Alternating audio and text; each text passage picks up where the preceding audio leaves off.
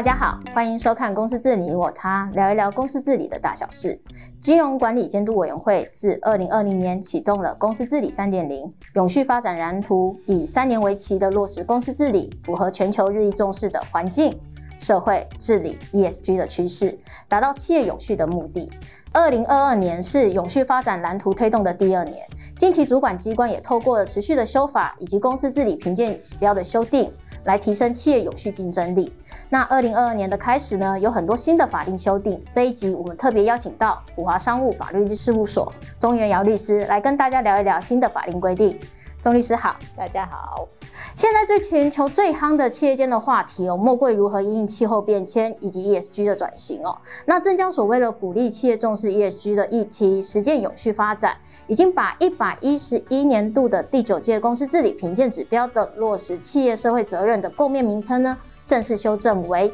推动永续发展。那配合公司治理三点零的规划跟开参考国际的趋势啊，其实已经在今年其实新增了五项指标，主要是落在强化董事会的职能，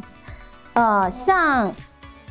在股东常会报告董事领取的酬金啦，以及在其中财务报告是否经过审计委员会的同意，并提董事会的讨论决议哦，以及是否就功能性委员会，它是不是有定期的去进行所谓的内部绩效评估哦，并把执行的结果跟评估的结果揭露在公司的网站或年报上哦。那在针对整个提高资讯透明度方面呢，在公开资讯观测站或者是公司网站上，是不是有上传所谓的英文版的永续报告书，以及是否有根据 TCFD 的架构呢，去揭露气候对于气候相关风险以及机会的治理情形哦。那针对刚刚刚刚有提到这三个，譬如说啊，领取的酬金啦，或者是其中报告是不是有经审计委员会的同意，以及就功能性委员会的定期评估哦。那这部分我们是请钟律师来跟大家补充说明一下呢？好啊，谢谢。呃，其实从第一个我们看到这个呃一点一这部分提到哈，董事会的酬金哈，呃和董事个别的酬金有没有在这个股东会。会对股东报告，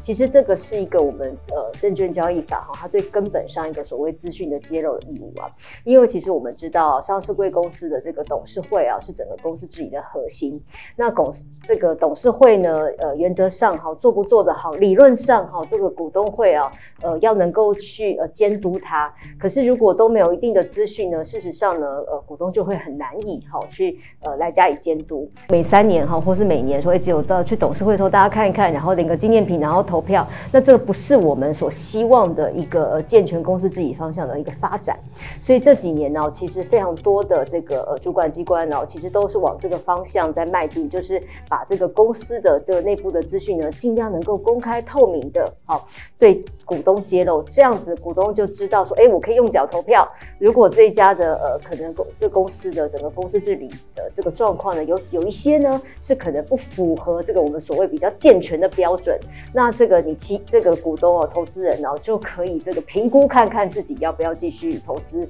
那这另外一方面反过来，也就是说给我们这个企业哈一个很一个提醒啊，这个不是只是闷着头哈想说赶快这个赚钱然后就好，而是要想到我们刚才前面一直在强调的，企业要永续发展，有很多面向要顾及哈。那透过资讯的揭露呢，让这个有一个比较正向双向的这个互动，尤其在董事酬金的这个部分呢，呃，董事。的拿多少钱哈，是不是跟他的这个表现哦有一个连结啊？这个这个是很重要的。我们都知道管员工的时候，你可能在意他表现好不好，给他多少钱。那从股东的角度，董事也是一样哈。那呃，这个他。不是不是说他一定要做了什么马上赚钱的事，或者怎么样，但是至少呢，他能够把他这个职能，他他应该要呃站在作为一个经理人，好，作为一个经营团队或董事会的角度呢，该做到什么事情，那这点是很重要的，所以给股东一个监督的机会。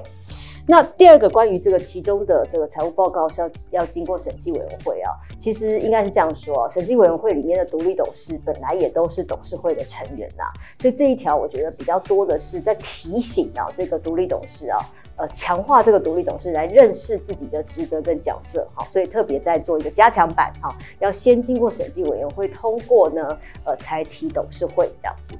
那另外关于这个其他的功能性委员会啊，这个特别指的都是董事会下设的功能性委员会。那这个其实也有点像是我们讲说是一个把董事会的这个职能哦，呃，在这个专业分工越来越细的情况之下，让一些比较专业的这个功能性委员会呢，先做一个预。预先的审核，或者是提案之后比较呃讨论比较成熟了，再提到董事会来，可以增进董事会的效能。这些功能性委员会呢，它能不能够在事前做好准备，哈，也是很重要的。所以这里谈的就是说，这些功能性委员会他们的这个运作上，哈，是不是也有达成他们的这样子的一个效果？好，所以这个呢，越越我相信越来越多啦。现在是现在想说，至少包含审计委员会和薪酬委员会。可其实现在呃，大家都知道，公司自己评鉴也有要求要设提名委员会，哈，要设这个风险管理委员会。那这些呢，都是在随着这个专业分工日益分化的情况之下，希望哈能够帮助董事的一些方法。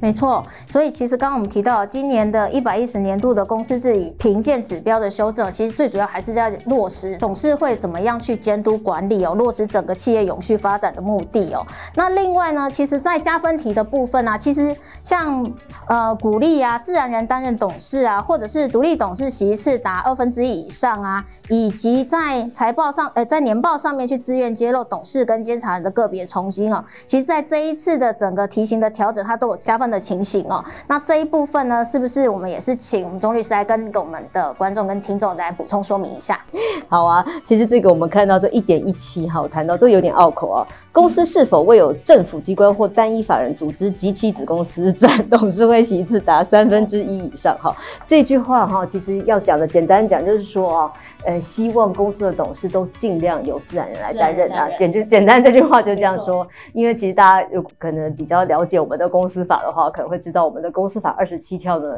有一个比较特别的规定，哈，就是说，呃，除了可以让法人来担任董事之外，还有一个是说，法人可以派好多个自然人，哈，出来当选董事，而且呢，这些董事可以被这个所谓的背后的这个法人股东啊，来这个自己自由的更换哦。那这一条其实一直是国际上哈，在谈台湾的公司治理的时候呢，每次每每都要点出来说，这可能是一个问题啊。那事实上，在这个亚洲公司治理呃协会呢，也特别。点到就是说，呃，希望我们呃，为了要走向这个公司治理更健全呢，让这个有我们讲当责哦，自然人哦才比较能够当责啦。所以呃，希望我们渐渐的能够把这个呃调整哈，把这调整为就是董事由自然人来担任，才能够比较权责比较清楚。好，那所以呃，虽然我们的公司法 还没改，但是呢，这个我说经管会其实真的非常认真，然后他们其实逐步逐步的用引导的方式配合台湾的文化哈，让公司治理评鉴的方式。引导着企业往这边炒，所以现在就是说，如果你是这个自然人来担任董事的话，好，这个有加分，等于说非自然人的部分，好，不要超过三分之一啦，这样子。对，对，然后如果说独立董事如果达二分之一以上的话，其实就会鼓励加分啦。嗯、其实这些其实都是为了呃主管机关为了要就是落实所谓的公司治理这样子。那以上是我们简单介绍第九届公司治理评鉴指标的更新重点啊。接下来我们就来让钟律师来跟大家聊一聊最近的法令更新的重点。哦，像我们最近啊，金管会因应防疫跟食物的需求，已经拟修正公开发行股票公司股务处理准则跟公司公开发行公司股东会议事手册应行记载及遵行事项办法的执法哦。在法制面完备相关的规定哦，为了就是要让二零二二年能够顺利导入以视讯方式召开股东会哦，那这部分的修法重点是不是也请我们钟律师来跟大家简单说明一下呢？好，谢谢这个万众瞩目之下，哦，这个金管会很关心，没错没错，终于把这个呃。呃，这个一平时也可以适用的这个所谓的视讯股东会啊，来呃这个相关的办法，呃，在今年的一月十一号哈，已经有这个草案出来哦。那如果呃没有大家没有其他意见的话，在三十天之后呢，它可能就会成为正式的这个呃法定的内容了。是是哈。那这个重点呢，我想大家呃犹记得去年的时候那个疫情突然爆发哈，大家。呃，大家这些上市贵公司因为没有办法开股东会啊，好，这个卡在这个股利没有办法发，好，这些种种的哦。那去年底啊，在公司法就赶快的修正，然后首先先排除了本来公司法规定哈，公开发行公司以上的公司呢，不可以好用视讯召集股东会，所以去年公司法呢先做了这样一个修正。那这个今年初这个金管会刚刚提到哦，就也赶快的配合呢，现在是规定说哈，呃，在未来啊。呃，不跟疫情没有关系，不管有没有疫情哦，只要公司呢，你在章程之中，哈，已经有呃写入说这个公司可以用视讯召集股东会，或者是好所谓的这个视讯辅助，也就是说有一个实体的场场地在开，也然后另外不能到现场的人可以用视讯辅助的方法来加入这个股东会，就像是今年八月下半度的时候这个运作的方法一样。对对，好，那所以只要你公司的公开发行公司只要在章程啊有定入这样子的一个说可以哈，我们公司可以用视讯的方法来召集或是辅助股东会，再加上呢董事会呢呃在每一年度哈决定说我今年好。要用什么方式？要用视讯，或者是用视讯辅助的方法呢？那在符合一定的条件之下呢，就可以利用这个，不管是视讯召集，或者是所谓的这个视讯辅助。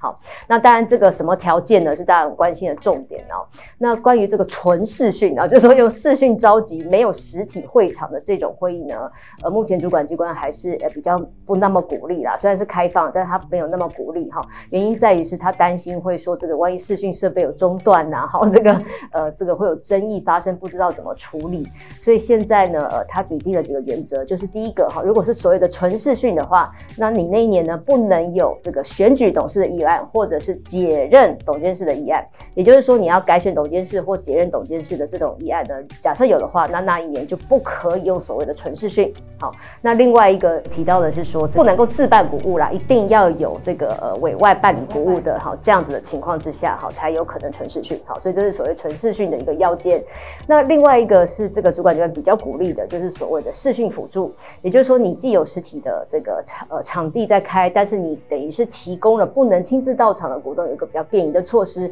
让他可以用视讯加入。那这个的条件是哈，第一个是你可以有这个股东的，刚才讲的股东可以选举董事，但是呢，这个呃选举的这个应选人数跟被提名的这个人数必须是一致的啊，这是什么意思？就是你有两派人马要。竞争董事会的席位的这个概念呐，好，那也就是说，这个也都是顺顺利利，应选人次跟被提名人人次呢是一样的时候，这样子也可以用所谓的视讯辅助，好，那呃，所以这是第一个，也可以说最重要的要件，好，因为比较常发生。那第二个，刚才其实。跟讲纯视讯一样，就是不能有解任好董监事的这样议案。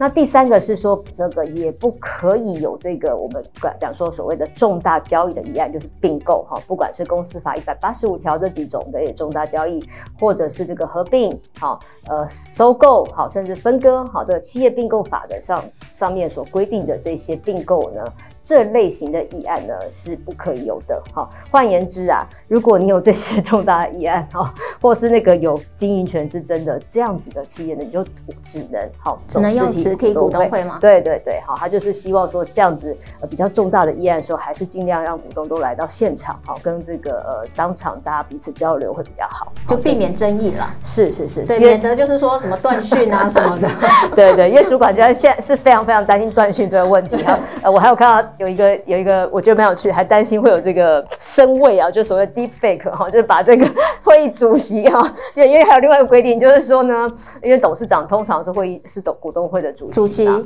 那这个呃这个主管机关呢也担心说会有这个声位的出现啊，所以会议的这个主席啊，股东会的主席一定必须在实体的现场，也就是说会议主席呢不能在视讯上哈，而且呢记录也必须跟这个。股东会主席一样，在同一个现场，好，在同一个现场，这个是一个要求，好，那就是我说主管觉得很担心有这个 deep fake 这个问题哈。然后，那不过现在这个整个视讯的平台，呃，目前是集保是最先的哈，因为它准准公务机关也它已经最先会设置了。那不过从法规的草案看起来，其实它也不排除其他的呃这个呃，比如说券商啊，好，他们也可以提供类似这样的服务，只要这个不是呃。可能征求人啊比较没有重复的这种身份关系的话，也可以用一个比较独立的哈这个立场来提供像类似讲说这个视讯平台的这样的服务，对，这是未来的一个方向。明白。那我们想问一下，就是说，因为刚刚有提到，就是说，其实这个东西一切都是为了要在二零二二年顺利导入视讯股东会嘛。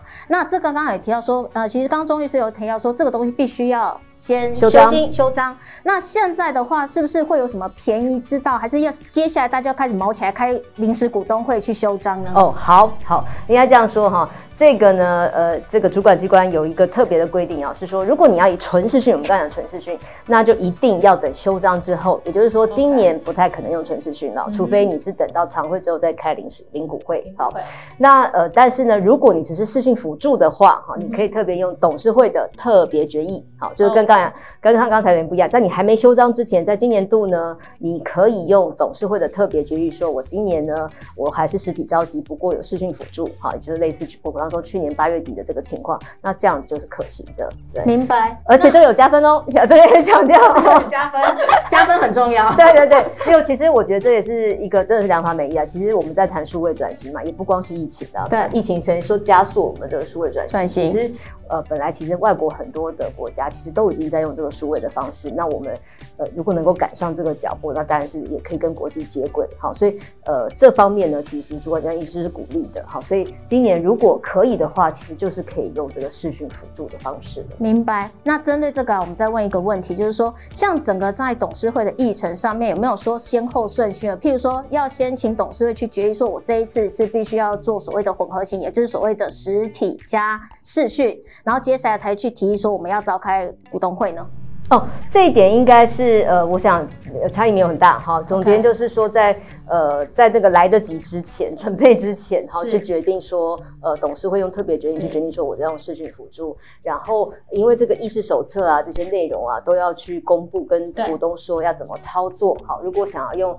用视讯参加的人，包括如果你已经有委托投票啊，好，你已经用书面电子投票，这些该怎么处理？还有这个视讯平台，假设这个真的设备哈不小心中断了。好，嗯、那又下一步该怎么办？如何去保障这个呃股东的这个权益的这些措施？好，甚至一些替代方案，其实都要必须在这个议事的手册中，对对对，都要让股东很清楚哈，已经已经预想到的状况，大家都要有清楚的这个做法。那呃，等于说到时候现场临时有突发状况的时候，可以照表操课，马上应应，才不会影响股东权益。所以这点可能如果有这样的想法的人，大概这些企业可能就要提早的哈去构思这些呃相关的事情，好的，明白。没有办法等到最后一天，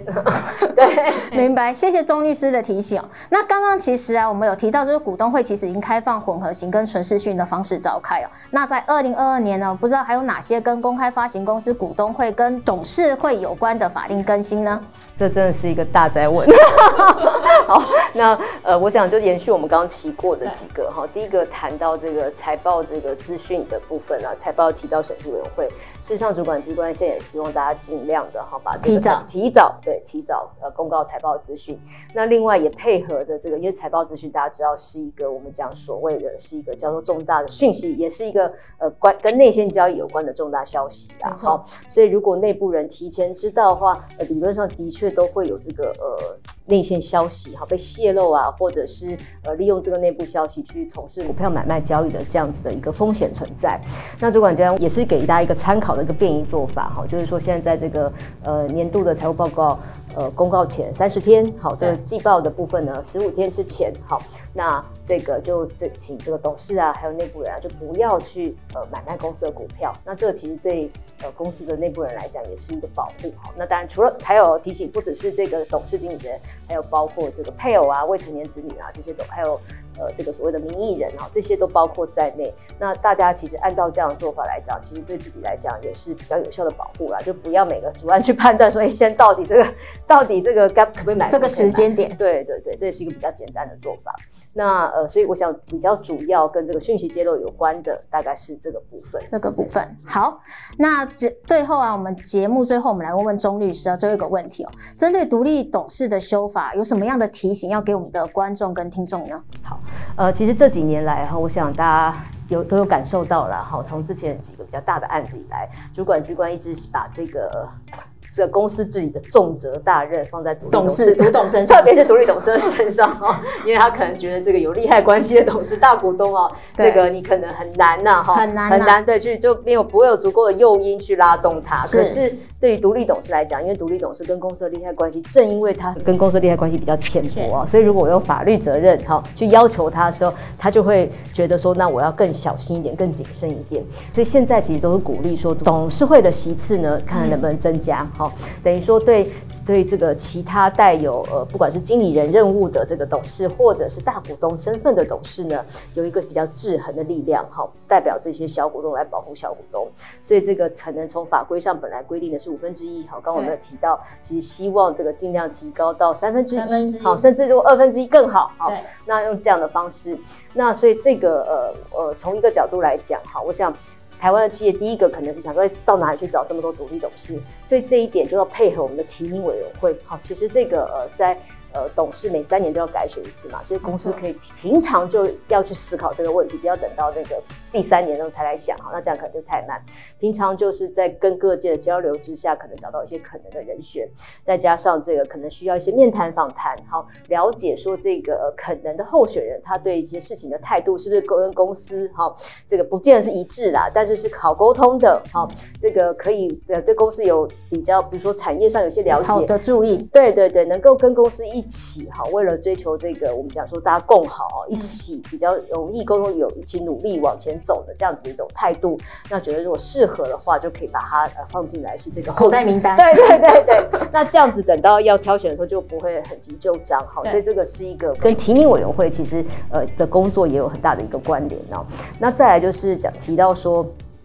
这些独立董事啊，连任不要超过，尽量哈不要超过三届，虽然是没有很强制啊，都尽量一样哈。那如果超过的话，可能要说明这个为什么要请他好，请他连任。那我想这个回到我们讲这个，一方面呢，跟公司很熟，好像很了解公司产业状况，当然很好。对。可是有时候大家知道。越熟悉的时候，哈，有时候就会比较容易忽略到一些风险，所以这就是主管机关也在想说如何去平衡这件事。那如果要超过三件的，你就得要跟股东说明，说明为什么？是，那其实这也回到我们一开始所讲的，其实。没有办法强制你，好，这个公司治理的 这个，除除非你到了违法的边缘。那如果不是违法呢？其实法规没有办法强制公司要怎么做。可是呢，透过资讯的揭露，可以让投资人、让这个市场去评断说，我对这个公司未来前景的看法如何。好，所以这个呢，哦，未来如果说关于这个董事、独立董事的，如果要连任很久的话，也都需要把这些刚才讲到报酬啊，好，这些可能呃，为什么这些的呃理由啊、考量因素啊，都要揭露给。